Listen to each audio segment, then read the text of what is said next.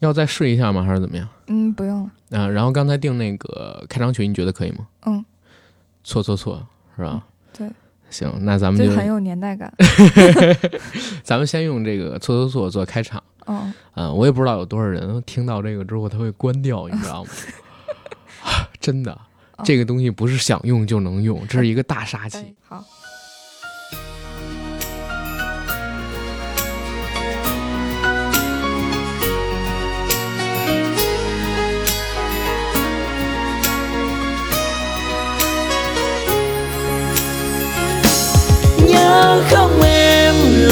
ngày xưa mình bên nhau dưới ánh trăng đã nguyên thề rằng đôi mình có nhau không bao giờ lìa xa dìu nhau đi qua nhân gian lắm bề giá quên sao lời hứa ngày xưa một lần yêu mang đến đau suốt cuộc đời ngày xưa mình có nhau nay chỉ là niềm đau người ra đi thương đau vây kín đời anh thêm 你怎么还摇起来了？ 不是，你怎么还摇起来了？我觉得这个音乐其实还挺有节奏感的。对，它是有节奏感，想当年也挺火的，在大江南北。对，感觉好多那种一元两元店门口会经常没错，没错，配合着它就是那个小朋友快来玩我呀，然后投一块钱进去就开始洗呀，玩那摇摇机什么的，是吧？呃，这个歌是原名叫做错错错。嗯，然后现在大家听到的这个开场曲的版本呢，是一个越南版，叫 HKT 的偶像天团使用他们的母语翻唱的版本。曾经在两千一零年代初期的时候特别火爆，因为大家觉得，哎呦，那个 MV 还有这个歌听起来特别的魔性，比原版还魔性。那个 MV 你看过吗？我看过呀，三个梳着杀马特发型，然后留着啊。杀马特当时那个年代遗留下来，因为已经到一零年代了啊，这歌好像才出来，穿着那种带铆钉的鞋子跟衣服，然后脸上呢还要打着各种各样的那种钉儿，讲了一个特别凄美的爱情故事，是男主角特别辛勤勤奋的养家，一个杀马特的一个男主角特别辛勤勤奋的养家，然后发现自己爱的人呢是一个绿茶婊，那个女生出轨了，而且出轨的对象居然是一个女的，然后。里边那个 MV 里边还出现了大量男主角去做饭，然后照顾孩子，女主角每天就知道逛街呀，然后唱 KTV 呀，不回家这样的，比较手难得的一个形象。哎，没错，特别有意思。就当时很多人听到这歌觉得魔性嘛，对吧？这好像是最后一个杀马特出圈的这么一个作品了。我好像有一点点印象，有一段时间在微博上好像传播度还挺高的。嗯，那个时候还是微博的全盛时期呢。嗯，然后咱们咱们不闲话了啊，开始聊啊。介绍一下，Hello，大家好啊，我是硬核电台的主播阿甘。Hello，大家好，我是跟头。跟头栽了一跟头，对，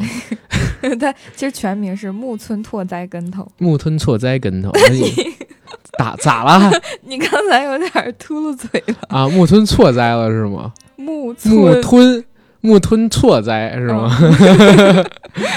哎，今儿呢，跟大家聊一个非常有意思的话题，叫杀马特我爱你。然后啊。说一个事儿，我们这期节目呢，如果各位听众们想评论啊，请以火星文的形式去进行评论。如果你不以火星文的形式评论，我看到了，我可能会把你就是给那个评论给删掉啊，因为你破坏了我们的队形。然后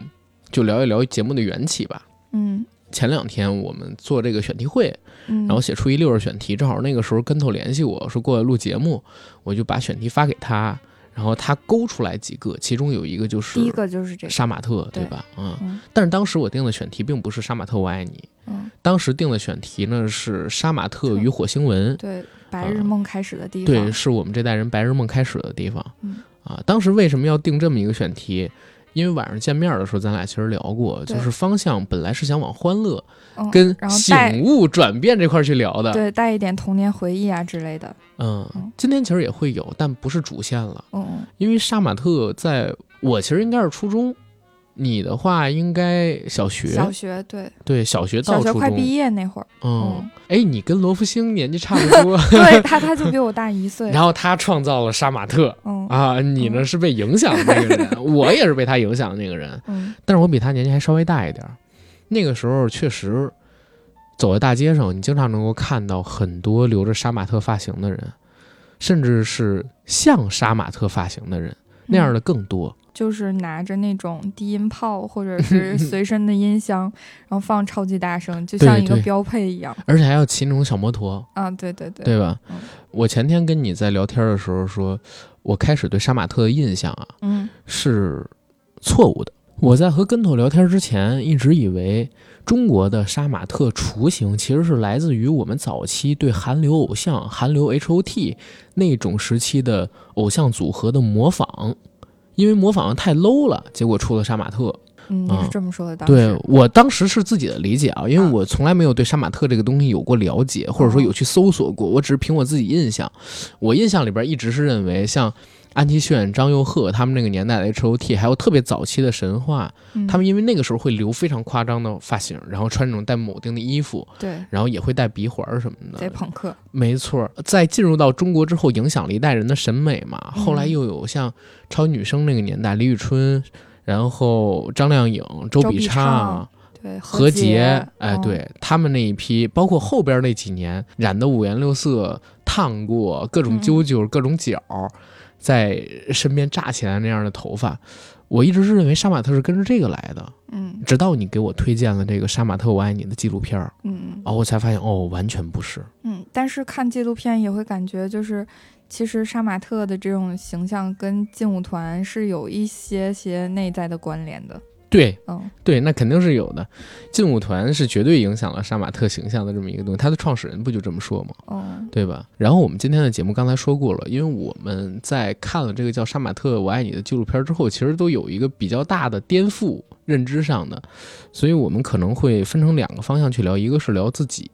之前对于杀马特的理解，跟杀马特发生在我们身边有意思的事儿。对，再有一个呢，就是聊聊这个纪录片儿里边展示的杀马特到底是怎么形成的，然后嗯杀马特群体到底是一个什么样的群体？然后这些群体为什么我们叫它时代的眼泪，是吧？嗯现实的引力等等的，我们会以这两个方向作为节目的主线，然后去往下通下去，它是并行的啊、但是既然要给大家聊这个《杀马特我爱你》的纪录片，还是得给大家先说一下它的制作信息，还有它的故事背景是什么。《杀马特我爱你》是一部上映在二零一九年十二月份的纪录片，它的出品地区是中国大陆。时长呢大概是一百二十五分钟。然后这部片子呢是由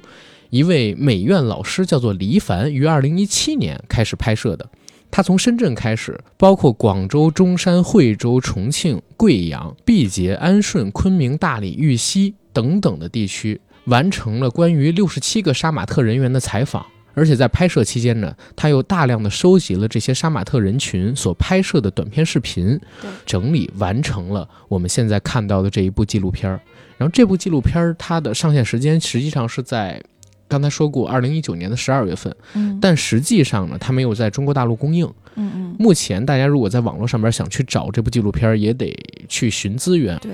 啊，因为它的版权虽然在腾讯手里，但是腾讯呢并没有把它上架。嗯所以现在如果大家想看这部电影的话，还要到嗯各种论坛上面去找《杀马特我爱你》的资源。嗯，而且它没有中文字幕，对，现在最通行的资源是没有中文字幕的，是纯英文字幕。呃，但是因为说的是普通话，大部分吧，大部分是普通话，虽然有的时候带加声，有的时候是纯口音的方言，但是大家基本上我认为是可以听得懂的。嗯现在关于《杀马特我爱你》，大家能看到的最直接的信息，就是你去搜能搜到最直接的信息，要不然就是一些花絮片段，要不然呢就是他的导演李一凡，哎、在这个议席上边做的一个三十六分钟的演讲。对，嗯，这个演讲也很推荐大家看，推荐就是听完我们这期节目之后，到 B 站上边去使用，毕竟原片的资源还是比较难搜的嗯啊。大家如果不想花费时间去看这个两个多小时纪录片，而且它没有什么美感。它真的没有什么美感，就是这个纪录片是由各种片段所组成的，对，嗯，所以大家如果想去看的话呢，第一找起来很麻烦，第二也很难把它看完下去。所以听完我们这期节目，再到网络上边去搜一搜李一凡老师他的演讲，嗯我觉得大概其也够了。然后跟头，咱们划分两头，就开始聊杀马特。先聊聊你对杀马特的认知，还有为什么我发你那么多选题，你第一时间选的居然是杀马特这个选题。嗯，首先声明一点，我本人不是杀马特，但不是因为我鄙视这个东西，呃，就我单纯的不是，大概是小学那会儿吧。那个时候喜欢逛空间，你会莫名其妙的逛到一些人的主页里边。就凭当时的记忆来讲，应该是比较大的那种，像什么家族啊、帮派的领头形象的那种人的空间里，然后他就会放很多很多杀马特的图片以及他的留言板。当时我就想，天呀，他也太厉害了吧！为什么我空间就那点留言，他有那么多人给他留言？而且他留的字儿都跟你这不一样。对，而且就是那个时候的留言还很注重排版。对对，一定要居中，或者是用很多字来拼出一个图案来，会有很多 GIF 那种形象，一闪一闪的。嗯，而且还会用很多那种火星文的文字，爱过，爱过，葬爱，对，而且那个时候还特别流行五二零。那种造型的图片，那你为什么要选这个做选题呢？我也不知道，就像有时候你逛商店，你就觉得这个东西就一下就跟你心有灵犀了，击中你了，是吧？对对对，对我开始定那个选题是杀马特和火星文，是我白日梦开始的地方，是我们这一代人白日梦开始的地方。但是为什么会有这么一个选题，或者说以这样一个形式去写出来，是因为当时在做选题的时候，我就想有什么东西是我们这一代人的大众回忆。嗯，有好多经典的影视剧，很多人都聊过了。嗯，但是关于杀马特这个东西，其实它是一个特别有意思的文化现象。有意思在哪儿？就是当年呢，我们虽然现在都很多人都不承认啊，但是它曾经吸引过我们，吸引过我们来的。哪怕你没有真正成为过杀马特，但是我们九零后这代人在上学的过程当中或多或少受到过他的影响，也留过遮眼睛的发型。也曾经有一些人用过火星文或者类似的文字装饰自己的 QQ 签名，甚至有人聊天的时候也会偶尔打一些火星文，对吧？我就是啊，对吧？咱俩那天咱俩那天不聊天就说的这个吗？就是说我的那个最早的 QQ 签名我不说了吗？哦，就用的是这个东西。对，而且我在就是现在我今年啊，马上就要解除我这个烦恼了。什么烦恼？就是到明年的二月七号。我的身份证就到期了，十年期的到期了。现在呢，他在鼓励我赶紧去各地派出所，然后重新办张身份证。我现在身份证上边的照片就是我特别特别 不喜欢的一张照片，不是杀马特，就是怎么讲呢？他那个发型还是很土，就是还是遮眼睛有一点点的那种。他会怎么形容？前边有一个刘海，而且是烫过的，就是烫过的那种头发，然后还微微的有点发黄。保暖系列。我不知道，我不知道，呃，总之那个时候的照片，所以身份证就是我特别特别不愿意拿出来给大家看，或者说怎么怎么样，呃，所以期待着这一次去拍的时候，我提前先把照片拍好，然后给交过去，啊，对吧？你可以不在现场拍啊，身份证的时候，现在可以这样吗？好像是可以的，我听说是这样的啊。但是不管是不是在现场拍，我觉得都比那张要好看多得多得多得多，最起码没有那么土。所以，嗯嗯，就是也曾经受到过这个东西的影响，包括那个时候杀马特对我们影响不仅仅是造型上面的，QQ 空间的文化，然后同学跟同学之间关系，包括我那天也讲了一个事儿，说为什么之前我说我一直以为杀马特它这个文化是从。H O T 这种偶像团体，然后演变来的，中间可能还有超女的推波助澜的作用。就是因为我初中的时候有一个女同学是杀马特，没错，我们一个班的，呃，非常喜欢李宇春。但她呢，就怎么讲？我那天不给你讲她的故事吗？我们开学的那个时候，其实好像是那年超女刚结束吧，还是怎么样？忘记了。她就一直在唱李宇春的歌，什么我的心里只有你没有他之类的，而且留的发型也比较怪，而且那个女生很漂亮。她呢，就是我们那个学校里边，就是比较接近像是杀马特造型那么一个女生。然后她在我们上学的过程当中，就认识了这个校外的。那个时候有留级制，有开除嘛？我不知道现在还有没有。那天也跟你聊这个问题，她就认识了一个我们校外的一个比我们大几岁的，可以算是小流氓、小地痞，已然是街溜子了。对，街溜子的那么一个形象。所以那个街溜子呢，就每天啊。会骑着一辆小铃兰的摩托车去学校门口接他放学，因为这个事儿呢，他还跟那个老师家里边都吵过架，而且还离家出走过。然后那个学生 其实人挺善良的，我们觉得，但是因为可能就是身边接触的人的问题吧，然后他会不太爱上课，经常逃课逃学，成绩呢也不是特别的好。而且那个时候就是我们学校里边也会有各种风言风语，就传他跟那个男生如何如何。这个男生我们也都不敢惹，因为比嗯我们个子都高，比我们大好几岁嘛。对，其实这种人有的时候在你的概念里，他就暗含内含着黑暗势力。对对对，黑恶势力，黑恶势力，嗯古惑仔嗯。啊、那个时候也受这个港片影响比较多那你们，会不会觉得她是大哥的女人？可能会有，嗯可能会有这样想法。最起码不是大哥的女人，我们也都不敢惹嗯啊，因为我们都惹不起的男朋友嘛。嗯，对？吧？然后那个时候，就对这个女生，其实我们大家都是敬而远之，或者说基本上算是不敢招惹的那样一个状态。嗯前几年，嗯，我在清理自己 QQ 空间，就是清理说说什么这个那个的时候，因为我现在 QQ 说说什么的全删掉了，因为以前比较愤青嘛，对吧？没错，看到那个女生的 QQ，我发现她现在完全变了另外一个状态，真的是贤妻良母。她现在是一个幼儿园的老师，嗯然后她也结婚了，而且还有了俩孩子，然后整个人呢跟当时完全是不一样的状态。那个时候你要明白，就是她留着那种也是烫染过的，然后各种遮眼睛、各种揪揪那样的发型，嗯然后身上穿的呢虽然是校服，但是每天放学之后她肯定要换成其他的衣服，然后坐着那个哥们儿的摩托车，他们俩就不知道去哪儿了。嗯现在看起来就完全想象不到他曾经是那样的生活。我不知道这个东西是不是杀马特，但是既然是聊我自己的认知嘛，所以说把它还是做成一个选题，可以拿出来跟大家聊一聊。嗯，就是这个样子了。这么一想，其实当时我身边里或者说我的生活里边，没有见过，也没有出现过这种嗯很显眼的杀马特，可能嗯，就是有的男生。嗯，还是成绩比较好的那种，但是他想做一些比较出格的事情，然后嗯去理发店做个造型什么的，但都是那种拿直板夹把头发夹得特别直，然后风只要轻轻的一吹就很飘逸。风轻轻的一吹就很飘逸飘。他可能不是太杀马特了就，嗯、其实我们那个年代也没有杀马特在我们身边儿，嗯大家都是在网上看到什么杀马特的视频之后，然后想往那个方向去走一走，但是嗯又不敢做成那样，觉得因为确实那个时候社会上边已经有了，觉得杀马特别特别蠢，嗯嗯。特别傻屌，已经这种负面声音出现了，所以嗯大家都不敢就是真的做成杀马特，但是觉得他那个造型还是有点意思的，就会尽量往那个方向去靠，但又不太夸张。啊，那你这么一说，我觉得其实当时我也是有那么一丢丢，一捏捏，对，就当时很女生都好多都长头发嘛，所以就很流行梳丸子头，因为杀马嗯特其实有的那个也大有丸子丸头，对。对对，但我可能不会那么大，但是你就每天出门之前特别想把这个丸子头给它搞得很圆很圆，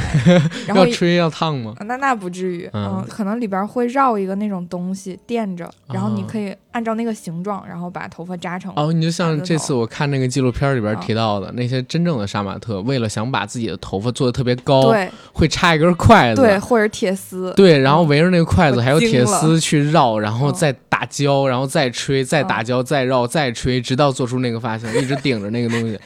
你听起来可能会很怪啊，嗯。但是这个东西在那个纪录片里边，它真的是存在的。嗯嗯，我我当时对杀马特，包括我现在回看杀马特的理解啊，就是我在看到这个纪录片之前，我一直是认为我们渴望被人关注，嗯，这一点跟那纪录片其实讲的是没什么区别的。对，你为什么要做那种类型的发型？包括当时那些真正的杀马特为什么要做这样的造型，嗯要做这样的图片呀、然后做一些甚至是自残的行为，嗯其实就是因为被忽视，在这个社会上边，他们觉得自己哎呀太不被重视了，没人嗯关注到他们，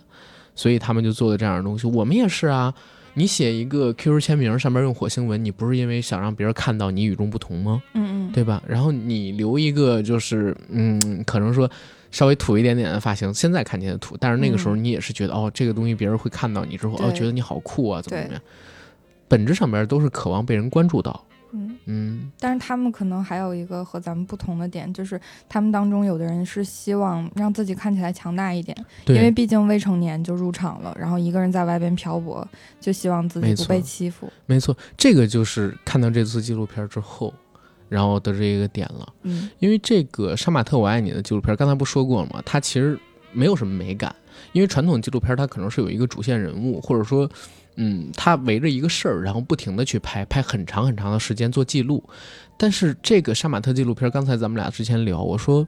它其实像是一个短片合集，对，对吧？然后中间是用旁白串起来的，嗯这些旁白可能是来自于 N 多人的采访，它不像一个传统的纪录片，虽然它在豆瓣有很高很高的分数，嗯然后在这个故事里边，它其实道出了一个我们以往一直没关注到的地方，就是杀马特的人群到底是什么样的人群。嗯李一凡作为导演，他讲了自己跟杀马特接触的故事。他说他是一二年知道有杀马特这么一个群体的。他知道杀马特这么一群体之后，他特别兴奋。他的认知是觉得中国有朋克了，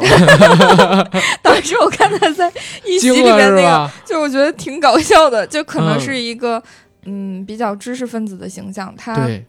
不是那么社会化某些方面，我嗯我觉得是这样。哎，但是我现在回过头去看，我觉得他产生那个认知不奇怪，啊。因为你不觉得这也是一种反叛的现象吗？就杀马特这个东西也是一种反叛现象，嗯但他有提到一个的现象词。嗯，就是反消费主义、反消费主义的对这种行为。我我觉得这个词可能是因为他是今年参加的吸毒，啊 然后那种他当时可能想的就是反主流，到现在可能想的是反消费主义什么这个那个，也是套实词儿嘛。嗯但是这个想法出现，他觉得这个是朋克的想法出现，我开始真的是惊了。嗯但是后来一想，哎，略微有一点点道理。嗯但是他后来又讲了，就是当他自己想去了解杀马特的时候，他尝试着去加杀马特的群，嗯去搜杀马特群体到底在哪儿，结果他搜不到。嗯他发现，就是网络上面虽然有各种杀马特、杀马特、杀马特的图片出来，然后大家攻击杀马特的、讨论杀马特的，然后杀马特的照片也有，好像这些人群到处都是，但是你从来看不到，你身边好像一直看不到，或者说在一二线城市他所生活的地方，包括呃生活在大城市里边，我们这代年轻人，虽然网上经常有杀马特这种嗯东西出现，但是你在生活当中你很难看得见。对，他就在想到底杀马特在哪儿，怎么他又找不到呢？他又发动了自己的学生，那些学生可都是九零后啊，对，还有身边好多人，对，让他们去找到就可以。结果还真的让他找到了，嗯对吧？他找到了罗福星，嗯，杀马特教父。杀马特教父。罗福星九五年生人，广东人，他呢是杀马特一词的创始人。嗯这哥们儿应该是在十岁、十一岁的时候迷上了劲舞团的游戏，那会儿呢长期沉溺在网吧里，因为玩劲舞团的游戏就喜欢上里边游戏人物的造型。这个是他自己接受采访什么的时候说的啊，包括他的百度百科，大家也可以去搜一下。喜欢上了这些人物的造型之后，他就开始往这方向去装扮自己。因为那个时候是有聊天室的嘛，然后网络摄像头也开始出现了，在跟人聊天的时候，大家看到他造型，哎呦，觉得好酷啊，就开始呢崇拜他。他自己搜了一下，哎，帅气的，或者说其他的一些形。象，呃，对，时尚的，就是夸赞别人的词，嗯用英文该是怎么读？他想用这个词去包装自己，显得自己高大上嘛。对然后又搜到了 smart，嗯但是他呢又不会读英文，他就问清楚别人怎么读之后啊，写白字儿拼下来，他写的是司马特。哦，但是他说司马特的话，总觉得不够酷，又不够霸气，对，就把斯改成了杀，哦叫杀马特。这是杀马特这一词公认的由来嗯啊、然后他是在十一岁，就是零六年的时候创造了杀马特这个词。那个时候呢，他就开始以杀马特家族的名义去建群、招人，而且创造了创始人、副创始人、长老、会员等等等等的制度，把大家拉进来。于是风风火火的一传十，十传百，关于杀马特的着装造型这样的文化开始产生了，使用的文字等等东西开始产生了，而且慢慢演化到了一个他根本就没有办法把控跟控制的地步。但罗福星并不是一个特别典型的杀马特，因为刚才说过，杀马特这个文化就是随着时间的推移越变越大，对吧？然后慢慢的也超出了他的控制，跟他最开始想做的那些东西。后续进来的人越来越多，但是他们都有一个共性，或者说很多人都存在一个共性，就是家庭条件不好，嗯而且呢，往往这些人群都是来自于不仅仅是小镇青年了，就是留守子弟，啊，父母外出务工的这种留守子弟，然后他们的成长过程当中，因为没有父母，家庭情况又特别特别的差，嗯。而且来自于都不是四五线城市了，就是极其偏远的山区或者说是农村，嗯。他们很小就要辍学，然后到城市里边来工作，而且工作呢，因为他们又是童工嘛，对吧？嗯。只能进一些黑作坊，啊，或者进一些工厂的外包的这种小工厂，那种小工厂看到他们这种岁数的人，可能会把他招过来让他给工，但是工钱也不高。社会上面呢，对于他们这样的童工也是不关注的，在那工厂里边得不到重视。走在街上呢，因为没没有钱嘛，对吧？然后又穷嘛，穿着打扮也做不到比较好，谈吐呢也没有那么高的水平，就是在社会的最底层，所以他们是被社会忽视的这群人，特别不被关注。很多我看到那个杀马特我爱你的采访里边的人嗯说自己为什么会扮成杀马特，其实就是因为自己想让别人看到自己，嗯，想让别人重视自己，想让别人觉得自己酷、与众不同。有一个采访我印象特别深，他说哪怕骂我两句，他能嗯跟我说说话也挺好的。对，嗯而且有一个女生你还记得吗？她当时说是没有人关心自己，嗯自己打扮的另类的时候，有的人会过来关心自己，善意的嗯，会说你不要这样，这样没有前途。对他说妹妹，你玩这个是没有前途的。，对，嗯，她说哪怕是为了得到这样的关心，他也要做这样的事，因为哦你正常情况下不会有人来关注你。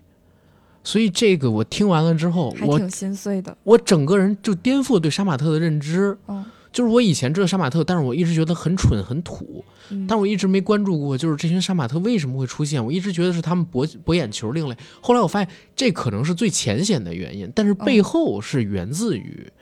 社会的压力，还有这个底层的引力太沉重了，压得他们起不来，所以他们渴望通过这样的形式，在另外一个层面、精神层面上面满足自己。我在看那个纪录片的时候。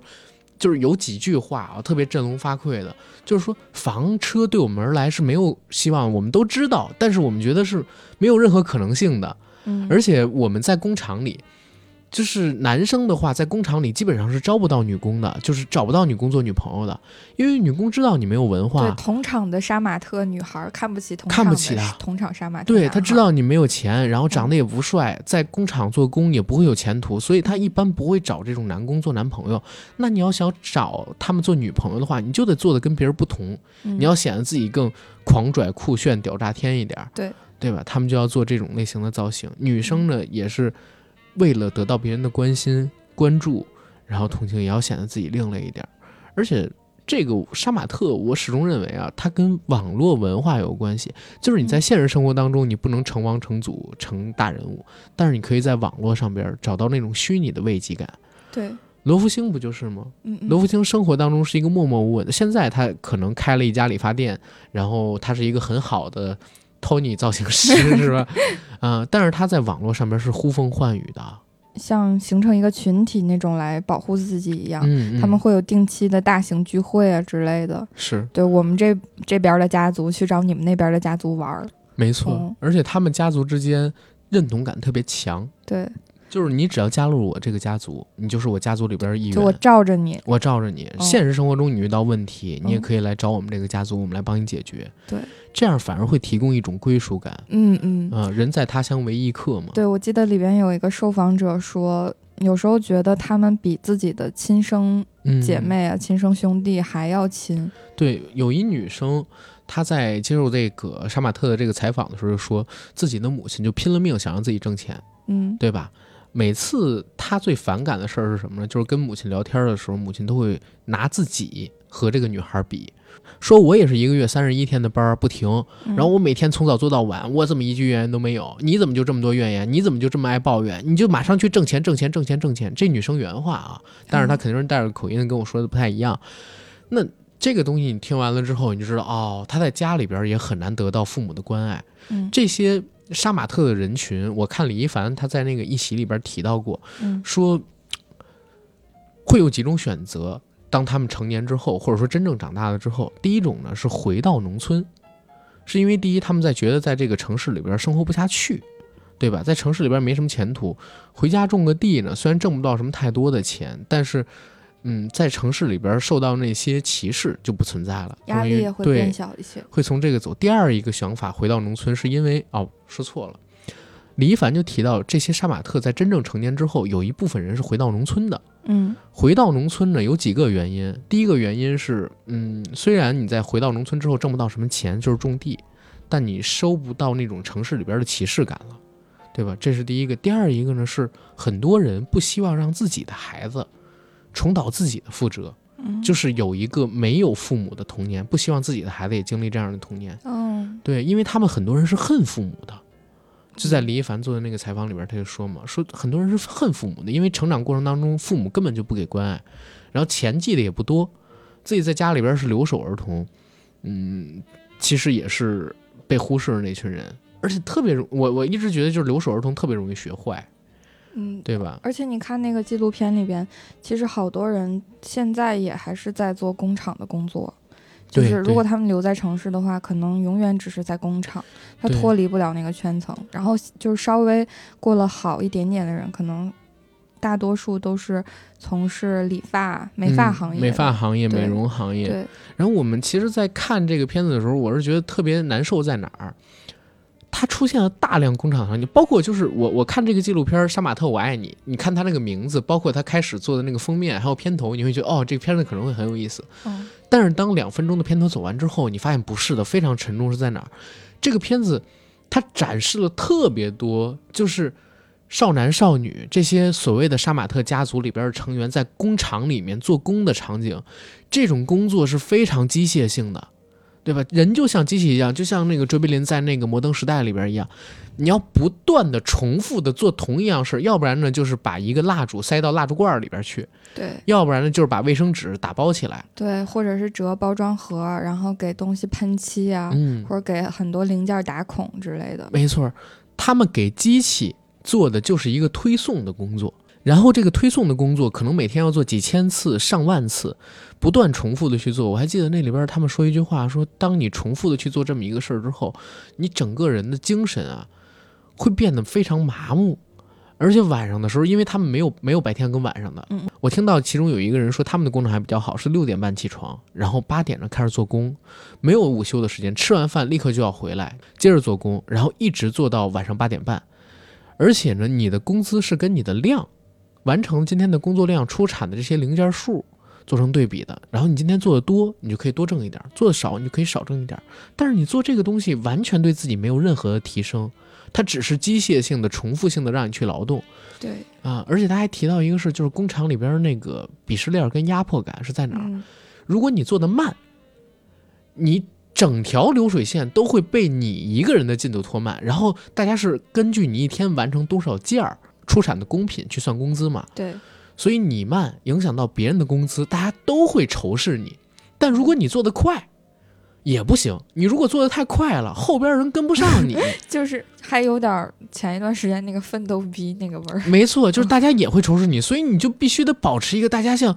机器一样的整齐划一的那样的一个动作频率去从事这样的工作，然后你也不能做得太快，你也不能做得太慢，嗯，那结果就变成了在工厂里边生活非常的压抑，很难交到朋友。所以为什么杀马特会成为工厂里边关系最好那群人，是因为他们找到了一个载体，嗯他们是一个家族的，然后他们可以处在一起保护自己，保护自己这么一个小团队，不受人的歧视跟欺负，自己不用害怕一些东西。找到了一种精神的寄托。对，所以这个当时我看到之后，我我觉得我自己特别浅薄，嗯，就是之前对这这些东西的理解真的特别浅薄。我我那个时候的理解真的就是刚才说的，嗯仅仅限于他们是为了表达自己觉得自己酷，然后等等哦很蠢的那种事儿。嗯，你那个时候怎么理解杀马特？在接触这种纪录片之前，我我之前小的时候可能也会有这种负面的看法吧，嗯，我可能只是觉得他们应该是你不会跟郭敬明是 啊，异父异母的亲兄妹吧？存在即合理了都。就是感觉他们可能受教育程度比较低的那一群人，你有尝试过做杀马特那样的方向的造型什么的吗？从来没有，因为就？对啊，因为在学校的那种环境里边，然后还有父母的管制啊，以及你当时的义务教育进行到那个阶段的时候，嗯你是不会，你的理智会告诉你不会要那样子做，因为你要就是适应这个社会化的节奏，你要上学，要生活，你也要在意身边人的眼光。而且那个时候，可能周围的同学他在追寻另一种精神世界的东西，比如，比如说就是喜欢看动漫啊，很中二的，就是中二到什么程度？我们那个小学。啊、就是我我爸是电厂的嘛，嗯，然后就会有那种电厂子弟小学一样的学校，嗯嗯就是那个小学离我们小区特别近，只要穿过一道栅栏就可以。嗯，然后每天放学之后，过了那道栅栏，回到小区里有一块大草坪，所有的人，也不是所有的人，就当时一个年级的人，然后玩的好的那些，他们会组成一个小团体，然后去演前一天晚上星空卫视里放过的那些 动漫的啊，情节。还能看到星空卫视，嗯，对，然后他们就去演什么《海贼王》或者演《火影忍者》，对，就是很中二。是的，是的，我们我们男生小的时候会对你，你说面对这一群同学，你要是去搞什么杀马特，那你肯定嗯很容易就被他们排挤了。哎，这就是一一个我们了解到的情况，就是也是这次了解到的一个情况，就是如果你的家庭环境很正常，你不缺少父母的管教，嗯嗯，你基本上没什么太多的机会去尝试杀马特，对，对吧？因为父母会管制你，不让你往这个方向去做，嗯反而是出现了杀马特造型的这些人，你往往去看他们的家庭环境，就是原生家庭是问题很大的，要不然就是单亲，要不然就是根本就没有父母，要不然就是父母都离开了，不管教他。嗯，嗯就是有一个受访者，那个男生他说一小时才一块多钱，我当时都惊了，我就想现在在麦当劳。也要十多块或者是八九块吧，但我不太了解现在的情况啊。一个小时那么多钱，一个月也赚不了多少钱，他要把这些钱全都攒下，然后寄回家里，完成弟弟妹妹的教育以及生病的母亲这样的。在那种工厂的环境里，他的个人健康和安全也会受到威胁，而且也不受保障。哎，他们里边出现了好多那种黑作坊的场景，嗯我发现就真的特别不卫生跟不健康。嗯里边就有人提到说，好多的工厂那种小工厂、小作坊，他们要不停的喷漆，嗯而且不戴口罩的喷漆，在做那种喷漆的工作的时候，自己的手会不断的接触到那种化学物品，然后包括闻到那个味道，会闻得自己头晕脑胀。嗯那这个东西，如果你长期去做，很有可能就裸患癌症之类的东西，甚至就是你还看到，就是有很多那种作坊里边，因为你比如说给一个打火机啊造那个打火机的膜，嗯。要不断的用那个液，应该是液压机吧，还是什么机器，不断的去砸那块铁嘛，然后你要用手不断的把这个铁片儿塞到那个机器里边去，哦然后对再拿出来印好哦。那个东西，那就是几秒钟的几秒钟的时间，嗯然后那个机器就一下一下的砸，嗯然后紧接着出现的是什么呢？就是一个断指的镜头，然后他会告诉你说，当你比如说干了六七个小时，精神很疲惫的时候，你的肉体在机械性的运动，但是稍微一走神，有可能自己就受到了伤，然后指子断下来。然后你去找工厂里边的人去聊的时候，说你要保险没有，然后让人赔钱不给，你又是童工，谁会给你？你又讲道理导讲不过人家，因为人家有文化。你最后只能吃了这个亏，或者说拿几百块钱，人家把你赶走了。我我甚至会觉得他这些人生活的底层远比我们想象的底层更底层，就是我们的想象。用刚才李一凡说过的那句话，就是我不知道我在节目片头有没有说，李一凡嗯在那个一席里的演讲里边提到一句话：当你看这个世界盲没有盲点的时候，你才能去评价啊一个事件。在评价这个事件的时候，尽量做到是客观的、公正的，对吧？我我们一直认为我们了解到的底层是怎么怎么样的，但结果我没有想到，就是真正的底层生活比我想象的，比我向各位听众们所描述的要更残酷。你像刚才你说的那哥们儿，他要是一个月才几百块钱的话，嗯你像一天一小时才一块多嘛，对吧？对一天才一百来块钱，一个月就算他挣五百块钱。对，弟弟妹妹要读书，要吃喝，然后母亲要嗯看病，那很有可能出现一个什么情况？弟弟妹妹上完高中之后，大学的学费是负担不起的对，啊，也就上不了大学了，也是辍学。辍学出去能干什么呢？最后的出路可能跟他还是差不多。去打工，嗯，对吧？而且那个时候他还是童工，然后母亲呢，几百块钱能看好什么病，对吧？也可能就，对吧？那这样的生活的重压之下，出现杀马特这样的群体，我觉得就可以理解嗯啊、就是他们是真正的边缘人群，只能抱团取暖。啊，我突然想起来，刚才你问我关于杀马特的看法。以前我对杀马特的看法，可能来自于我小的时候总喜欢关注一些社会新闻，那个时候的新闻报道还不像现在这么严格吧，很多比较负面啊，或者关于一些弱势群体的报道就特别多，甚至于环境各方面的。腾讯新闻有一个系列，它会每周还是每个月出一个专题，然后有一次的主题就是垃圾围城，报道了应该是当时北京和天津这一块儿有好多那种大型的垃圾场肆意的倾倒。我当时看那些照片的时候，我就感觉人类怎么可以这样啊！我还特别替地球心痛，所以当时看到杀马特的时候，我更多会带一种比较怜悯的心情去看待他们。你说的这个点也是其中之一，但是我那个年代跟杀马特有关的东西其实很多啊。我甚至觉得我们有很呃那个年代对于杀马特的认知，往往还跟什么流氓地痞有关系。啊，啊、对，是受电影影响吗？呃，可能会有，因为我那个时候已经爱爱看电影了，而且我是很奇怪的，就是我是我们那个班里边可能最爱看电影那批人之一。他们很多人都是从我这儿要片子，但是大部分要的都是什么港产的黑帮片古惑仔哦。就是上初中的时候，然后大家都是要看什么《九龙冰史》啊，什么《龙争虎斗》啊，是吧？《猛龙过江》啊，还有《人在江湖》，就《古惑仔》那一系列的片子，然后去看。早够早，是是，然后后边呢还有什么呃，其实就是香港电影，我认为影响了很多人，嗯包括到现在，就是为什么我对整个《古惑仔》系列电影的看法，我觉得特别不好。嗯那天我跟你讲，我说我第一次去香港的时候，我还特别傻嘚儿的，因为香港城市没有太大的变化，这几十年，你真的可以看到很多电影里边的场景。然后我还特地买了一个打火机，哦然后跑到铜锣湾，然后一边用大拇指掏耳朵，一边去打火。结果发现人来人往，铜锣湾早就没有浩南跟山鸡了，只剩我一个大傻逼。然后，嗯，还尝试过去什么《英雄本色》那个天桥上面读报纸什么的，都都有过这种经历啊。哦仪式可能很多感仪式感但是后来就觉得特别傻。为什么觉得特别傻啊？就是过了两年，我会发现好多什么快手上面那些主播，他们也啊去了，而且他们每次还要放什么友情岁月那种音乐，哦然后大家一起就是挽着肩，然后走在那，然后也用大拇指掏耳朵打火，我就觉得我自己特傻 嘚儿，真的。那个那个年代，你看，嗯，像是陈郑伊健，他那个时候也留点长头发，然后也嗯做纹身嘛，嗯对吧？啊，那其实也影响到，就是嗯，很多人对于社会大哥，我们那个年代小学生啊、初中生啊，很多人对于社会大哥的理解，包括初中的时候就已经开始有点情窦初开了嘛。嗯就你也想着去做个什么不一样的发型，当然也不太敢做的不一样，因为年级主任我们还是都是惹不起的。对，想做点不一样的发型，就尽量在可以允许的范围内长一点儿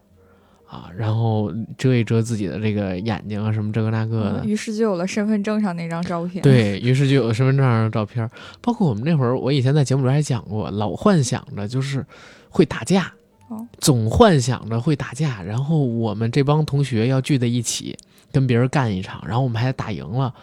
怎么怎么样，大家呢都怀抱着一颗热血之心。还要自己造那个打架的装备。那天我不是说我在我书包里边就藏了一个吗？嗯有旧书吧，应该就是当时那个语文课本选修选修本，它就会比较薄嘛。对，嗯它比较薄，但是又有一定的厚度，而且那个纸皮比较硬。我们会拿两三本这种书套在一起，卷成一个比较长的纸棍儿，用那种特别粗的嗯塑料胶带给它包起来。那个打人挺疼，对，嗯那个打人很疼的，然后藏在自己的那个书包里，但其实也没有用过，或者有用过一两次，也是跟朋友闹着玩的时候用，真打架的时候没有用这个的。还有我们那个时候有的呃上初中，我初中是骑自行车上学，嗯啊，因为学校离我们家不远，然后也不用家长送了嘛。那个时候呢，就会把这个自行车锁起来，锁起来的时候就要买那种叫什么锁，是链子锁吗？还是什么锁？我忘记了。外边呢是那种红色的胶皮管儿或者蓝色的胶皮管儿，里边呢是那种能软的那种钢筋，那个能一抻直就是一根铁棍儿、铁鞭。啊啊啊，然后这锁车的时候呢，就是一个正常的锁车这么一东西。老炮儿里边，冯小刚跟李易峰当时遇到流氓小混混，跟人打架的时候，那个冯小刚就用的这玩意儿。哎呦，我们当时总渴望着能在一场战役当中崛起，然后能成为这个伤人最重的分子哦啊，然后能在全校面前得到一次批评。哦通告，因为打架斗殴被批评。那个时候，我跟你讲啊，我我们之前我不是那天跟你聊吗？说我们有一个留级的哥们儿嗯啊，因为得了点病被留级了，然后我们就有一同学天天跑过去欺负他。上初二的时候，天天出欺负他，因为他去初一了。结果那哥们儿被他欺负急了，有一天怂人出豹子，然后拿一个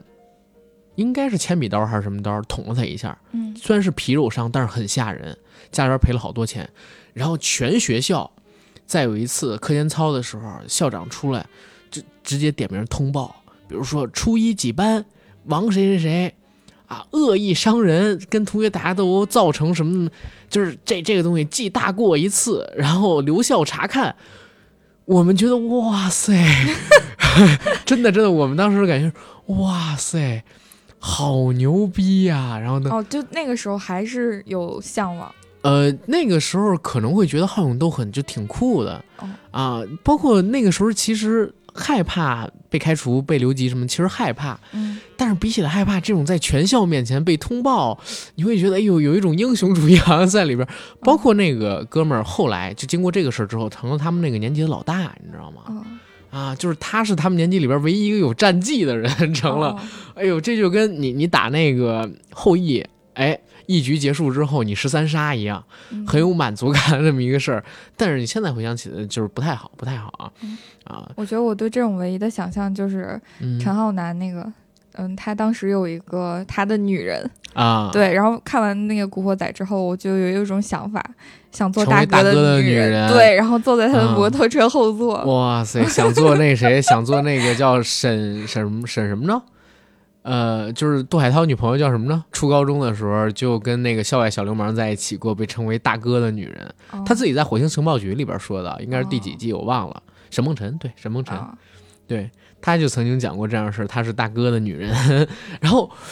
我们那个年代，咱俩因为差了几岁嘛，我上嗯初中的时候，实际上你上的是小学，嗯但是我其实是想一个什么事儿，咱俩开始的时候聊，就是东北为什么没有杀马特文化，嗯，对对？吧？虽然东北的工厂很多，但是当时我们聊完了看法是，发现东北因为是国企居多，一个萝卜一个坑儿，对，它不太会有那种黑作坊、黑工厂，而且因为是之前国企比较多，所以年轻人往往会出来，父母那辈儿人出来打工的很少，嗯。所以一般就是父母都在家里，管教还是比较严的，嗯，所以不太容易滋生出杀马特文化来，不提供那个土壤。而且就是杀马特流行起来，按照这个纪录片里边的说，应该已经是就那一大批人下岗，经历了下岗潮之后的事儿了。是应该是零七年之后，对，所以应该都外出务工了。他们没错，而且到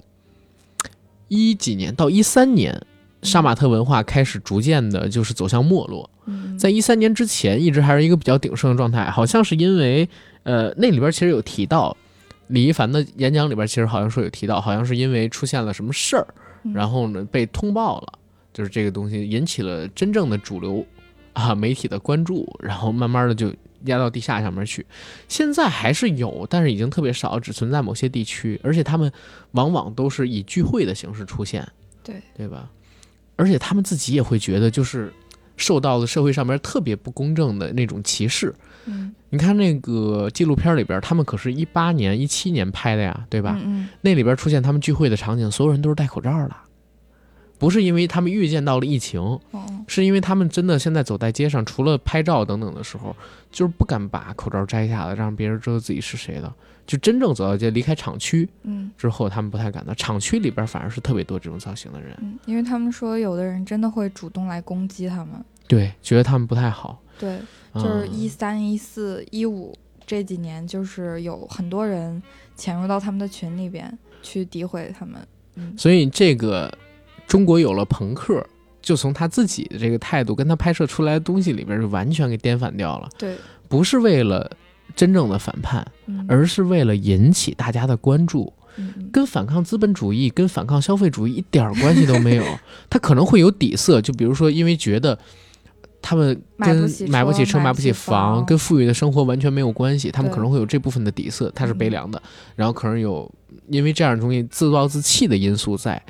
但是呢，你要说反抗这种，他也做不到，嗯因为他们能量不够。嗯你想去反抗资本主义、反抗消费主义，你最起码你要有点能量吧，对吧？然后嗯你必须得能代表一些人说出一点什么东西吧，他们也做不到对，因为他们是没有接受过好的教育的，嗯甚至说自己在真正的物理层面上面，我看一个女生聊说，嗯她有一天想试试，如果把自己的头发不吹起来，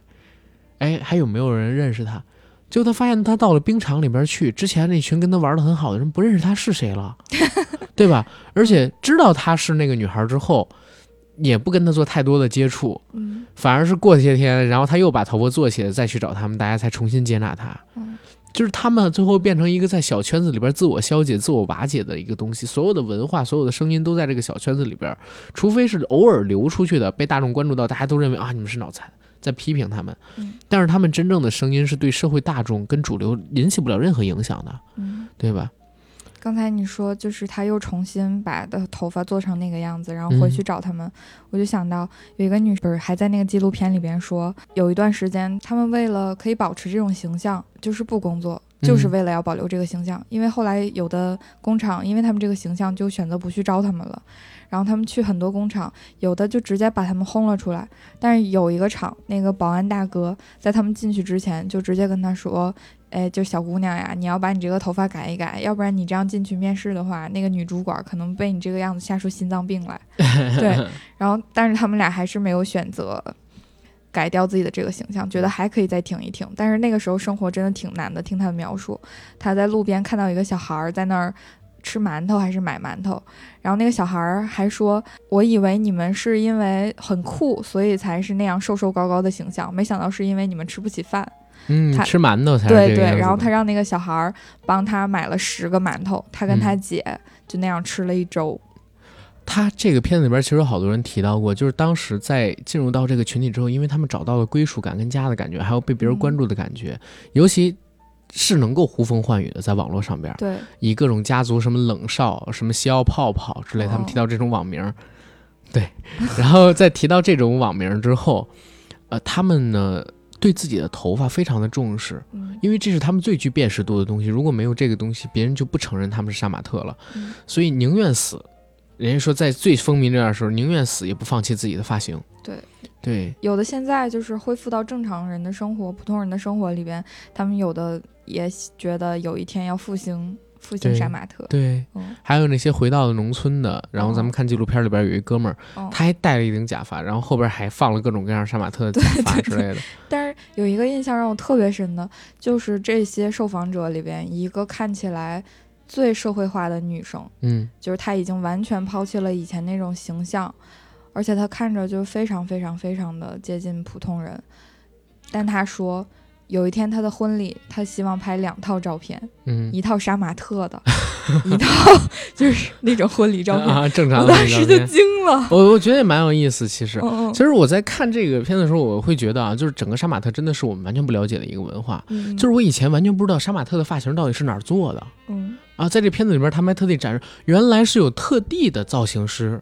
去做杀马特的发型，有很多造型师本身就是杀马特来的。嗯啊，他们要。最开始的时候，其实头发没有这么夸张，只是学那些游戏里边，因为劲舞团那个游戏的时候它是三 D 的嘛。对，三 D 的时候做头发就很容易做成那种，就是游戏画面里边头发很容易做成像孙悟空他们那样的发型。但是做成三 D 之后，再把它具象化到现实生活里边，就会出现啊很难，然后就必须得做成立起了，然后很就你会觉得很怪那种头发。嗯。然后真的有人去研究怎么吹怎么做，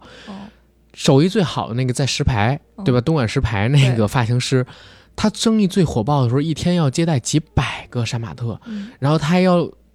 不断的给他们去吹，不断给他们去做，要打蜡，然后要吹发胶，然后要不断的烫染烫染，几百人找他一个人去做，也深深影响到他对未来的审美。后来呢，就是他这个店就变成只有杀马特来，就是普通的人群不做这种发型的，看到他们那里边的客户做出来的头发都是这样，之后不敢来了。对吧？然后他们这种理发师跟杀马特之间也形成了一个非常特殊的文化，是反哺的，嗯，对吧？我帮你把头发做得更高，你呢去找我做更高的头发，对，然后再带其他杀马特来这儿消费。然后这这一点也是，就是一个独立王国，有一点乌托邦，就是互联网上面的乌托邦家族的意思，活在自己的那个小世界里面，对吧？你刚才提到就是他们起的那些名字，嗯，就是你有起过这种名字吗？还真没有。你最早的网名叫什么？我最早的网名是我小时候画的第一幅那个国画，叫 还有点羞耻，就是“池静春更幽”。池静春更幽，对，嗯。然后我我举水月在手是吧？我好像用过一次，就是嗯，那个百度百度账号的名字，嗯，因为当时特别流行嘟嘟嘴嘛。大头贴对，然后拍照一定要就是那个叶的手势贴在你的脸颊，就是嘴边儿，然后摆出一个嘟嘟嘴的那个姿势。后来就好多用户名也是那个，我记得好像有一个叫什么 Angela 嘟嘟嘟，就是这样一个贼傻缺的名字。但那些账号就是我基本每一次用贴吧就是上去 diss 一个人，或者说嗯，去顶谁的帖，我都要重新注册一个账号，就总是忘了那个东西，然后找回又很麻烦。我我现在我那天不跟你讲，我特别后悔自己这个百度 ID 的名字嘛，嗯就是因为当年注册百度 ID 的时候是不需要绑手机的。嗯你注册什么用户名就是这个用户名，然后随便注册一个密码就可以。最长的那个用户名好像可以有十几个字，嗯还有人专门特别无聊，我就想试试百度 ID 可以起多长的名字，结果我发现，然后后边就不能再写了。当时我注册了一个特别特别中二的名字，因为那个时候在打游戏，而且呢，就是在游戏里边我还起过什么给自己 D，呃，就是我我因为玩那个 DNF 做那个圣职者嘛，嗯是一个奶爸，嗯，奶爸这给别人加状态回血的那么一个职业，我就给自己起了个名儿叫“爹给你加状态”，然后还有什么爷征服全球，中间还有一个日文的那个，就是我也不知道那字儿，的那个。哎，对对对，对我也不知道那怎么念，就是一个半圆这么一个东西。爷什么的征服全球，嗯 哎，这还比我比我还扯淡呢。就是你能看到好多什么爷独自存活什么这就有个那好多这种，嗯 而且当时那个什么游戏里边，只要起这种名字，也都是用那种类似，反正你现在觉得特别蠢，都把人乱掉。我还起过什么晨曦的光什么的，因为听了叶的第七章，那会儿时候太小了。等到过几年，就后悔在哪儿？这百度 ID 吧，让你绑手机号了，嗯，结果你发现你改不了自己的用户名儿，哎，你有尝试过申诉吗？有不行，申诉也不行。因为是这个样子，最早那批的百度 ID 都是用 ID 作为母体。嗯然后现在的百度百度 ID 账号是用你的手机号嗯，作为主体，你可以随便改账号。但是我们那会儿不行，我们只能我们手机号是辅助的，然后母账号是那个就是自己之前注册的那个 ID，所以导致你要不然你就换个账号嗯啊，要不然呢你就一直用这个，你还改不了名儿，你的母名就是这个东西。然后会发现一个特别诡异的情况是在哪儿？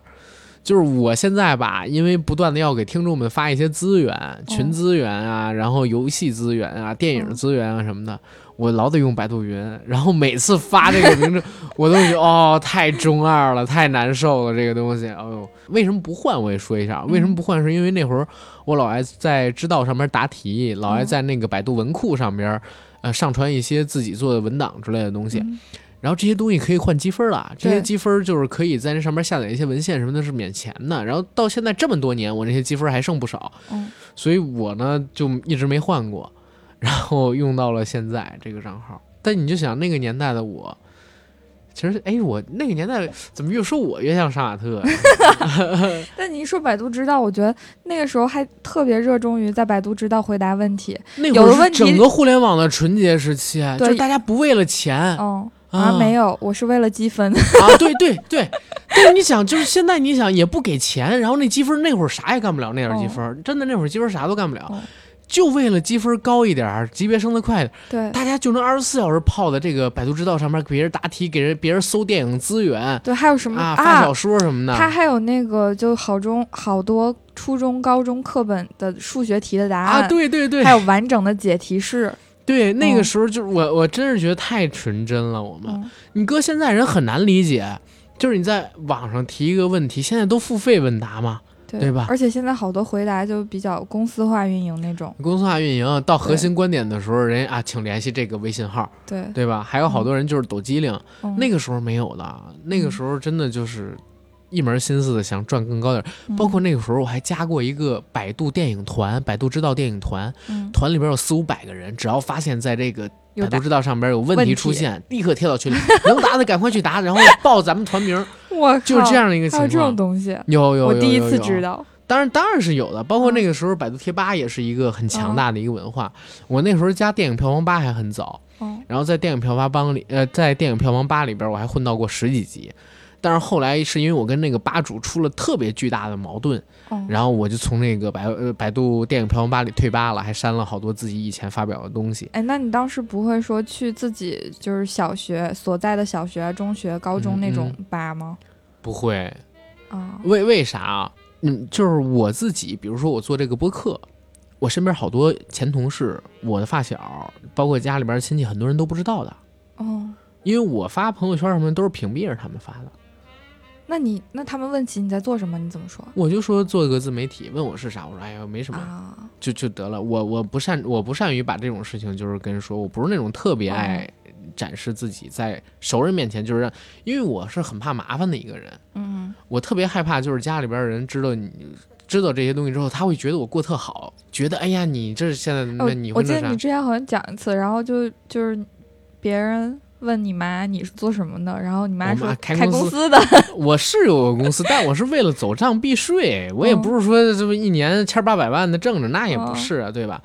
然后那个时候就是我跟九哥聊这个问题，他跟我的说法是说说富贵不还乡，如锦衣夜行。所以就是他会经常发朋友圈，然后让大家都知道他在干嘛。但是我的想法是啥？我说第一，我们没富贵，嗯，对吧？你要说你真是马云，你该还乡的时候，人人都知道你了，你想藏也藏不住，这不是你自己折腾。反而你现在就是稍微有点名儿，但是呢，你又没那么大能力的时候，你大张旗鼓的去宣传这个东西，那会造成一个情况，要不然就是借钱的会很多，嗯要不然托你办事儿的会很多。嗯你是帮还是不帮？对吧？你帮了，有可能你钱要不回来，事儿呢也可能没办成。但是不帮，又会造成一个什么样的情况？就会让人觉得你这人吧不厚道，不帮忙。快乐大本营有一主持人叫李维嘉，他有一句话说的特别好，叫“你的生活我不想错过，我的生活你别想知道”。所以最好的情况就是，嗯，就是大家各自安好，对吧嗯确实？省掉很多麻烦。省掉很多的麻烦。所以就是我那个时候也不在我的那个学校什么乱七八糟里边弄，因为学校里边还会有自己的同学啊、朋友啊什么的。你比如说在里边骂个什么老师啊，万一被老师什么指，我那时候想的东西挺多的，啊，而且我还出过什么事儿啊？就是我当时写这个小说。写校园小说，结果被我们学校老师发现了，我都不知道他怎么发现的，我也没漏我们学校的名字，嗯结果就真的被发现了。发现之后，老师、年级主任就单独找我过去谈话，让我把那小说给下架、给删了。就是类似于我自己的故事，用的第一人称，我没写我的名字，没写学校的名字，只是我提到了就是校长什么这个那个的车什么这个那个的地方。啊，我靠，然后就被发现了，我都搞不清楚的那个事儿，在学校里边影响还比较大，就是我们整个年级都知道我这事儿了，然后我就更不愿意就是在网络上面露什么东西了，就可能是因为这个。然后咱们回到杀马特，回到杀马特。嗯哎，其实这么一想，我不杀马特，对 对吧？我不杀马特，最起码的就是又拉回来了。对，又拉回我不杀马特，对对，嗯我还是不杀马特的，这点儿挺好。我特别害怕自己被拉入到那个区间里边儿去，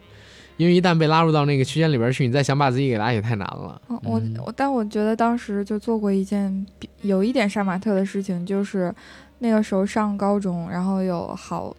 大概有十个人吧，就是我们像一个小团体一样，有的时候出去玩儿。或者是一起吃饭，就搞一些什么小活动之类的。假发吗？没有没有没有，但是我们有一次就突发奇想，觉得应该做一个家族服装。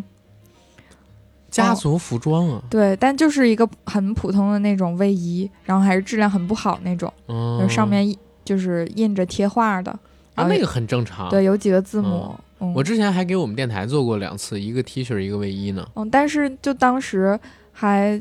比较傻缺的那个形象，然后好将近十个人就站一排，然后每个人都摆一个手势，拍了一张照片。就有的时候翻到那个照片，就觉得好傻呀，哎，你们是不是那个现在快手上边就是有点就是排排队，然后比个心，这个男生走，下个男生过来舞个花儿，然后这个男生再走，下个男生过来摆个叶，然后再一个男生，最后一个女生过来什么那个，有点那个味儿。嗯，嗯有那味儿了。嗯我们当年有过这种东西吗？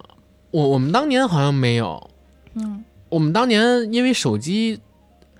在我就是还留杀马特那种头发的时候，不是，在我还留比较有点杀马特痕迹的那种东西的时候，还用 QQ 签名什么的时候，还用 QQ 的时候，嗯基本上是在初高中。嗯初高中的时候，我们都没有智能机，嗯然后那个时候手机的像素啊特别差，我还记得我第一部手机好像是三十万像素的还是什么的。你想三十万像素，我靠，这个太吓人了！它能拍到什么东西呢？就是你拍出的东西其实非常非常的模糊，嗯然后一张照片可能也就几 KB 一堆马赛克。呃对你稍微放大点儿就是一堆马赛克，可能也就几 KB、十几 KB 这么一个大小，所以你根本也拍不到什么东西。那我们那个时候的手机基本上就是听音乐、看小说，那个时候看了好多网络小说，然后听了好多许嵩的歌，嗯然后呃，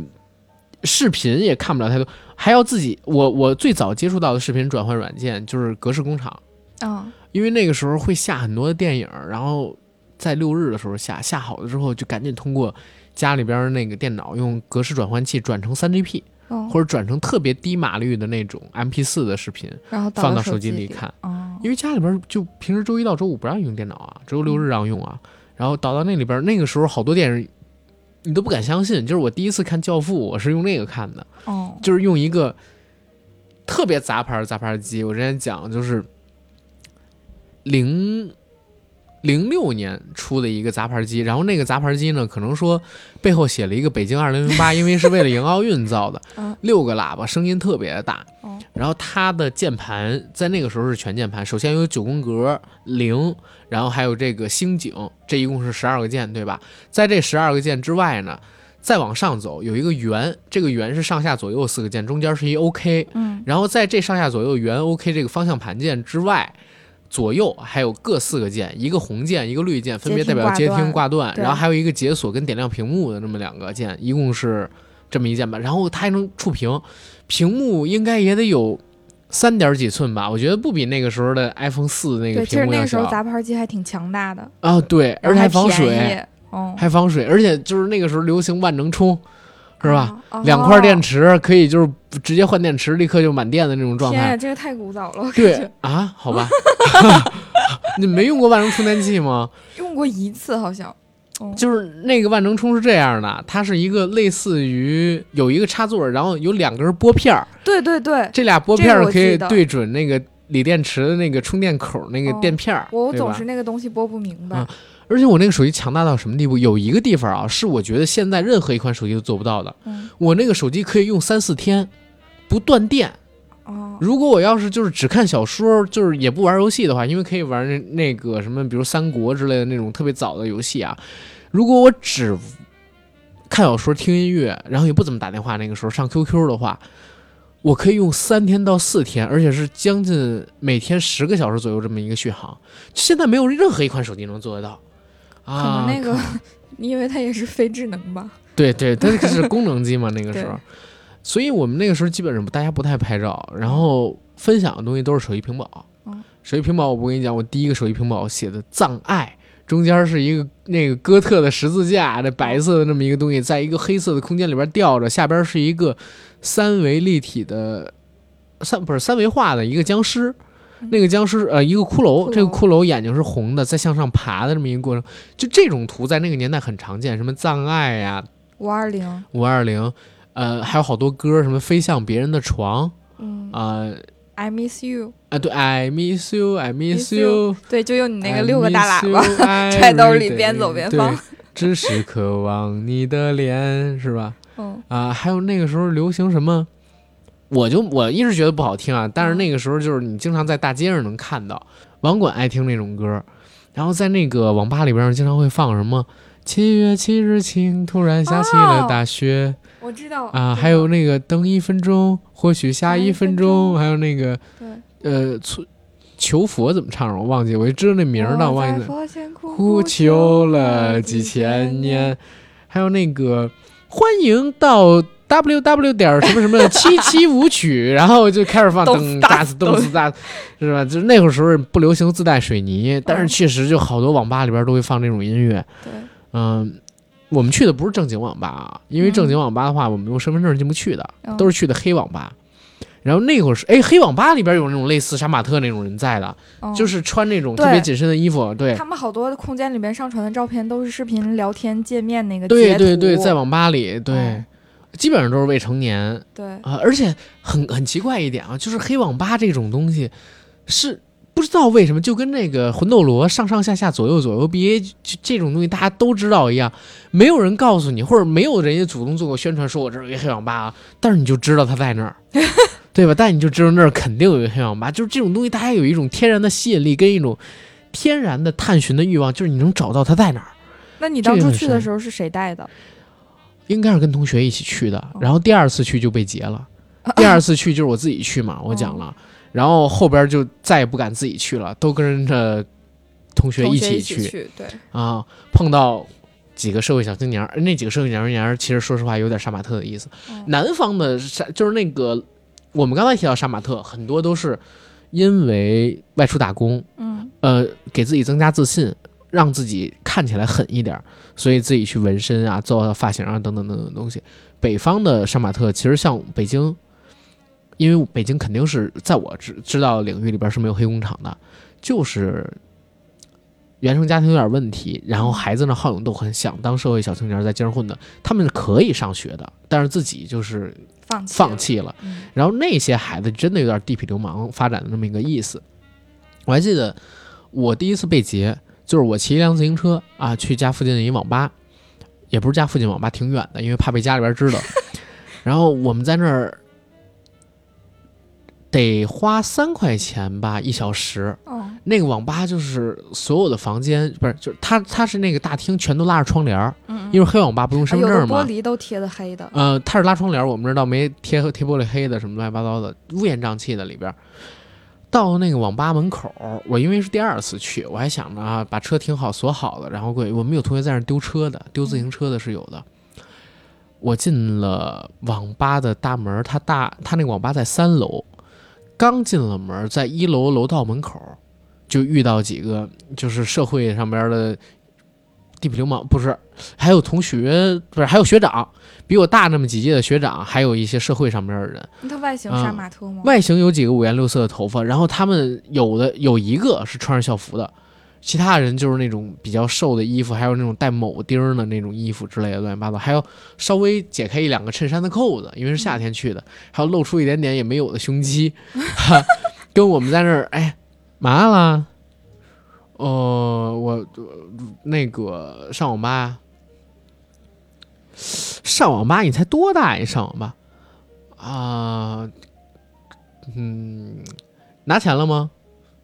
嗯，拿了，拿多少啊？嗯，就开始开启了震动模式，你知道吗？整个人就开始震动模式了。然后他们俩就开始找手机，哎，是是，哎，我记得调月亮之上啊什么的吧。嗯，拿出了五块钱、十块钱，可能说啊，嗯，走吧，很比较怂，你知道吗？就是现在回过头去看那个时候的自己，一是觉得特别傻，就是你看到他们了，你还要往上走，你那个时候直接掉头走，其实也还好。被他们发现了，被他们拽住了，跟他们聊起来反而就不行了，嗯对吧？然后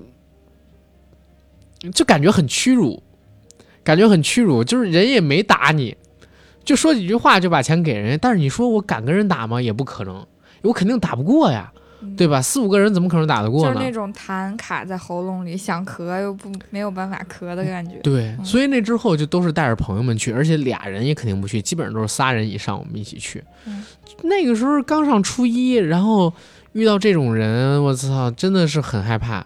就是没有几个文天祥的，没有几个人真的是文天祥的，在我看来，最起码那个时候的我不是。我有，你要是我兜里揣个几百块钱，我肯定就打一架；揣个十块钱，然后我就不打一架。而且人家是为了我好，人家为了让我回家学习，不让我去网吧，对吧？我当时可能还这样安慰自己，阿 Q 阿 Q 精神，真的阿 Q 精神。要不然赵家的狗为什么看了我一眼嘛？所以，哎，这是狂人日记了。但但是但是，反正那个时候是因为这个，你就 特别明显能够感觉到嗯不够强大自己，然后也因为自己不够强大，然后想吸引到别人那点重视。后来当知道有杀马特这么一个东西之后，自己也会尝试着，就是呃稍微往那个方向去走一走，稍微做一点就是与众不同的头发。嗯，然后包括那个时候，我很喜欢穿我们学校校服是在哪儿？嗯我们学校那个校服特别宽松啊啊，然后那个时候。有这种流行，就是好多那个组合什么会穿这种特别宽松裤子啊，什么这个那对，个会在上面啊画图案啊，对对，在上面，但是每次只要你画的图案，立刻就被那个学校给那啥了。啊啊，学校让你再买一套，我们不敢那啥的。好多那个年纪大一点的学生会在那种校服白色的地方用圆珠笔嗯。涂一些颜色，涂一些花儿啊，然后花啊花绿绿的那种东西涂在自己的校服上，但我们不敢嗯，对吧？这个我们还好管的。那个那个年代，那个年代这也不是一件特别怪的事儿，嗯，对吧？就是那个年代大家都这样。对，这大家都是这样的，而且你不觉得就是杀马特可能还是最早的 cosplay 吗？对吧？嗯嗯、杀马特是最早的 cosplay，我觉得他们 cos 的 cos 的可能是那种日本视觉系的嗯啊，那种摇滚明星对，或者啊是街舞团里面的形对象，对对或者什么 QQ 秀之类的啊，哥特什么的，那会儿还有歌叫 QQ 爱嘛。啊，对，其实哎还有那个陈珂，你有印象吗？我记得陈珂不哦就是那个飞向别人的床？他前两年还啊出来了，他现在已经是为人母了，对，对吧？嗯，而且那个时候我还记得，就是 QI 那个歌词，你现在回过头去看，就是三观特别不正，嗯就是那个呃 QQI 是真是假，谁去踩？呃，不管他大步向前迈。然后那个吓得我发呆，难道你是什么弯奈什么这个那个哦。四幺九什么这个那个都上了，就在那当时。飞上别人的床也挺不健康的。就是不健康，就是哦。进去啊！现在。对啊，别飞向啊，我记得当时还特别流行什么黑色星期五，就是说国外的，嗯，嗯，就是那个嗯。黑色星期五，听完这个歌你就会去自杀呀或者什么的，然后就有人去听这个，然后啊，还有那个幸福大街那首歌，幸福大街，我靠！嗯，就是我不知道，我不知道，真的不知道。比较阴森的我我后来基本上，相当于我高二高三之后，就是根本就不太关注杀马特了。嗯像就一零九年、一零年之后，我就不关注什么杀马特这些东西了。我觉得没有没有意义，你知道吗？就是挺扯淡的。为啥？因为我姐当时跟我说说那个，呃，阿甘，你对非主流怎么看？然后你用火星文吗？我开始说我不用火星文，然后我姐说：“那你 QQ 签名怎么是这样？” 我就自己看了一下我的 QQ 签名啊，确实有点那啥。哦，哦原来这就是火星文啊，对，呃，对，差不多吧。然后发现自己哦在用火星文，然后我对非主流，我说对非主流没什么看法。他说你不觉得非主流很脑残吗？我在那个时候就知道，就是年纪大一点的人是这么看待杀马特跟非主流这种东西的，所以自己就嗯开始抗拒嘛，然后就尽量撇清，还是要做一个什么摆脱了低级趣味的，只心存崇高理想的人。拿破仑有一句话说的特别好，嗯露脸跟现眼只差一步啊。他原话应该是什么？伟大崇高，呃，跟荒谬可笑只差一步嗯啊。但是你换成中国，这句话没毛病。那你你说实话，你很容易就是没露脸，最后就变成了现眼。你做这种头发，有几个真露脸？没有，我在我看来真没有，我身边认识一个都没有。所以没有那么特立独行，其实也是挺好的一事儿，因为你很难成酷的那一个。对那个时候追求这种东西，有点儿有点儿但也可能就是跟慢慢长大了有关系，就是你在成长的过程中，可能或多或少都会从你所了解到的书籍啊、影音之类的里边找到嗯一种精嗯神寄托，或者是寻找到一个精神领袖。精神领袖。你嗯你你精神领袖是谁？罗福星吗？没有，有的时候在想这个问题，就是互联网之于自己的一些改变吧。嗯我觉得以前我我会是想有那种理想的人，就是不说为人类奉献点什么，但我就小的时候就有那种感觉，觉得应该创造出一些什么。比如说，我还特别印象深刻的是那个想做记者嘛。然后说，战地记者的格言就是：如果你不能阻止战争，那你就把真相告诉世界。有没有很热血？没有，可能没有，因为每个人对于热血的定义不一样，包括这些事儿的定义也不太一样。嗯嗯，可能我我我过了那年纪，因为我自己是真觉得啊，呃，你看这个纪录片之前，嗯我自己也是这样觉得的。看了这个纪录片之后，我也更是这么觉得。就是随着年龄的增长，嗯大家对于世界看的没有那么片面了，盲点越少，越嗯不会把自己再归到杀马特或者说某一个特定的群体里边去，越会承认自己就是普通人，然后也越会不那么在意大家看待自己的看法，对，对吧？嗯就是黎凡那个话，我刚才不是说两遍吗？就是看世界有没有盲点的问题。嗯我们在特别小的时候看世界就是有盲点的，而且盲点极大，你自己看到的可能是一个极其微小的视点。嗯，对吧？然后当你视点很小的时候，你就会特别在意周围人对你的看法，嗯然后也特别在乎自己是不是会对别人有正向的评价的影响，然后等等的。嗯那这个时候就会自卑呀、自傲啊，各种各样围绕在自己这个体系里边产生的情绪出现了。嗯这种情绪一出现，嗯，你就很容易把自己划归到某一个特定群体里边去，要不然就高看自己，要不然就低看自己，对自己产生一个特别错误的评价，就是说难听一点，你是世界的中心，世界围着你转嗯啊、但是随着时间的推移，你看的书越来越多，或者你接触的人事物越来越多，你的眼界不断被打开，你的视点呢从原来那么小变得越来越大，盲点越来越少的时候，你会越来越感觉到哦，世界不是围着自己转。嗯，然后也没有那么多人在乎自己，对，对吧？就是没有人有那么多时间去评价你的，对吧？你说你走在大街上，你可能说呃鞋跟儿嗯断了，有几个人会发现？对，你自己可能会觉得有一千个人都在看着你，实际上可能也就一两个人看着你走路可能怪怪的，嗯嗯没有那么严重的。然后喜欢你的也没有那么多，讨厌你的也没有那么多。对，就是一个普普通通的人。对，而且那个时候你也不会，或者说没有那么希望被别人关注到了，对吧？嗯因为你自己慢慢的变得强大了。嗯当你慢慢变得强大了之后，你可能就没有像以前没有那么强大的时候那么需要通过外在的包装啊，去让自己博得别人的关注。所以你看，就是大多数的杀马特都离开了杀马特嘛，就，离开了那个打扮，回到了普通人的装扮，对。对吧？虽然他们心里边还是怀念那段时光，因为他们在那里边曾经找到过归属感，但你嗯真让他们永远的保持那个装扮去生活，他们已经做不到了。罗福星现在就做不到了。嗯，对吧他已经变得相对来说比较正常。对，他就很正常了。他哦现在的发型就是一个嗯美发沙龙的一个技师应该有的一个发型。嗯你看那里边很多的人，除了回到农村的那几，回到农村那几个，我觉得他们保持杀马特的发型就是为了与众不同，嗯因为他他们在农村的话，这样的头发还是可以，就是吸引人的目光的啊，尤其是特别边远的那些农村。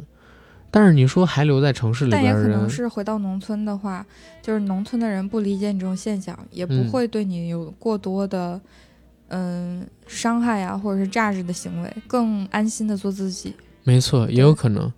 就是这种东西，它既然是曾经的爱嘛，对吧？嗯它就很难完全剥离出去。如果能到一个不受外围环境影响的地方，你接着去做这样的事情也没有问题的。嗯继续选择在城市生活的人，大部分人离开了杀马特文化，就是因为嗯，城市里边的人可能会对你这个东西有看法。不包容。不包容，嗯然后你呢，已经从这里边吸取不到什么养分了，对自己的嗯收获到的都是歧视跟偏见，所以你选择离开这样的东西嘛。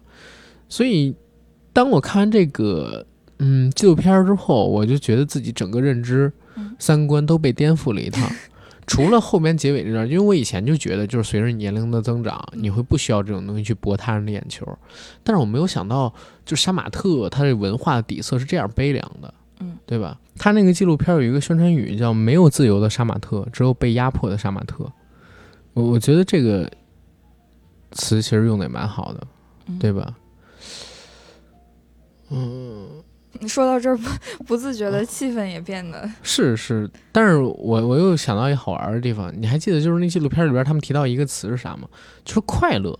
嗯啊！他们用杀马特这种形式去包装完自己之后，当大家聚到一起之后，能够感受到快乐。嗯然后他觉得物质条件或者有高低，但人对快乐的感受是相同的。嗯，对吧？只是我们对不同的事物能给自己带来快乐与否，这个认知有不同，但是快乐的程度没有高低之分，对，对吧？所以他们从这里边得到的快乐，所以杀马特这个事儿对他们而言是好的，是慰藉，嗯甚至是包容跟文化还有快乐的源泉。但是我们大众对于杀马特的理解，实际上是因为我们太片面了，然后我们并不理解他们所生存的环境，在我们看来的很多东西其实都是偏见，对吧？在我们看来的很多东西都是偏见，嗯，尤其是里边有一个人说，就是他那个造型走到街上，然后居然被警察给拉到了派出所，就嗯。对对，警察会觉得他是那个影响社会治安。影响社会治安，而且容易小偷小摸这种人，就是嗯北京叫什么叫社会小青年儿，哦，对吧？不正经的街溜子，然后 甚至说藏污纳垢的地方，很多都是由他们这些人群构成的啊，一定是不法分子。这种偏见其实也会，哎，这其实也要说一点，就是大众对你的一个偏见嗯会塑造你的性格的。哦，对，就是如果大家都这么看你，你也有可能往这个方向的性格去发展的。嗯因为人是一个特别奇怪的动物。因为我一哥们儿之前不是他学心理学，他就跟我讲，他们之前想做一个 app，那个 app 是什么？就是一个 AI 朋友。嗯这个 AI 朋友呢，会不断的增长智能，跟你聊天儿，而且在聊天的过程当中呢，越来越像你，越来越像一个真人，而且用那种心理学的那些就是疏导的内容跟功能，啊、在发现你的情绪跟你打出来的文字，啊、有不好的倾向的时候，包括说你有一些心理障碍的时候，他会用那个心理学那个文库里边的东西去回答你，帮你做心理疏导，嗯做这么一个东西。就是他人对你的评价，跟你交流的时候的东西，会影响到你的心理塑造。那就会涉及到一个情况，如果你天天成长在一个大家夸你都是天才的这么一个环境里边，嗯你会不会就变得比没有人夸你那个时候更聪明呢？当然也有可能会变得刚愎自用啊。对，会变成捧杀吧？对，嗯呃，但是你也得说，如果一个孩子天天被被人骂废物，嗯天天被人骂废物，被骂几十言，然后他最后就真的有可能什么干什么什么不成，对吧？白景琦他儿子白敬亭老大不就是因为这个吗？就是因为他爹一直看不上的，嗯结果就导致他人无所。别跟我讲什么先天定等等等等的东西，先天是有的，但是后期的培养也非常非常重要，是吧？然后，哎，这个是有哎，就是我上学的时候痘痘比较严重嘛，嗯然后有的同学就会拿这个开玩笑，啊，而且就当时有比我还严重的女生，嗯我觉得女生就是其实来说脸皮算是挺薄的。有的人跟跟我们在一起聊天的时候，然后就取笑那个女生，说你看她那个皮肤，在她脸上开拖拉机都会翻。听听着是有一点就是可笑，但是真的很狠毒。很狠毒，哦，女生有可能会越来越自卑，对，因为这个事儿。然后呢，嗯因为越来越自卑，就更不敢就是化妆啊，然后等等等等去装扮自己，对然后有可能更内向，变得更土，就打扮上嗯更保守。对，嗯。所以啊，所以就是我们可能说回到节目里边来，我觉得也可以做一个收尾。嗯对吧？收尾的话，我想就是用那个李一凡他那个演讲的结尾去做收尾。呃，他的原话是这么讲的：我想跟大家说，我拍的不是杀马特史，我拍的是杀马特讲述自己的个人史、精神史。我拍的是九零后农民工历史的一部分。第二个问题是，很多人问我拍纪录片是不是因为情怀？我二零零二年开始放下书本去三峡拍淹没，我其实是想知道农村在发生什么。我在那里看到了现代化的代价，看到了城乡关系的急剧变化，我就想我应该把城乡冲突这些事儿的根源找到，然后我去了农村，花了两年时间拍乡村档案。我希望知道为什么会发生这样的急剧变化，这些变化可能带来什么。